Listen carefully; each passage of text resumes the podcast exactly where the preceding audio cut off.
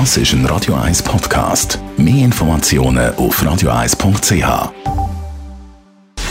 Gesundheit und Wissenschaft auf Radio 1. Unterstützt vom Kopfwehzentrum Irlande Zürich. www.kopfwww.ch Und ich finde es so ziemlich herzig, in dieser Studie von heute geht es um, Achtung, die Tierli da, Hummeli. Jawohl. Hummeli bringt mir im Allgemeinen, würde ich sagen, mehr mit Arbeit und Fleiss und so in Verbindung als mit Spielen. Aber eine neue Studie von der Queen Mary University of London lässt vermuten, auch Hummeli haben einen Spieltrieb. Und zwar sogar ein recht ausprägter, wie es heisst. Konkret haben die Forscher da äh, so eine Art Parkour gebaut für die Hummeli, wo sie unterwegs zum Beispiel zu einer Futterquelle zwischen verschiedenen Wegen haben können aussuchen. Die einen von diesen Wegen sind komplett äh, frei gewesen.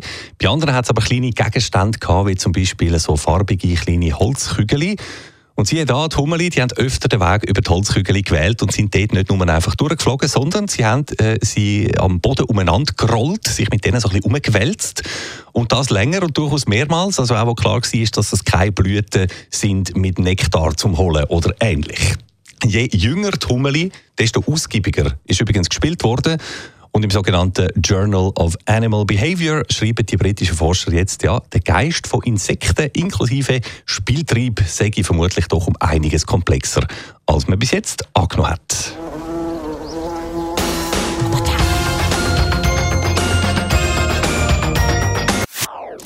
Das ist ein Radio 1 Podcast. Mehr Informationen auf radio1.ch.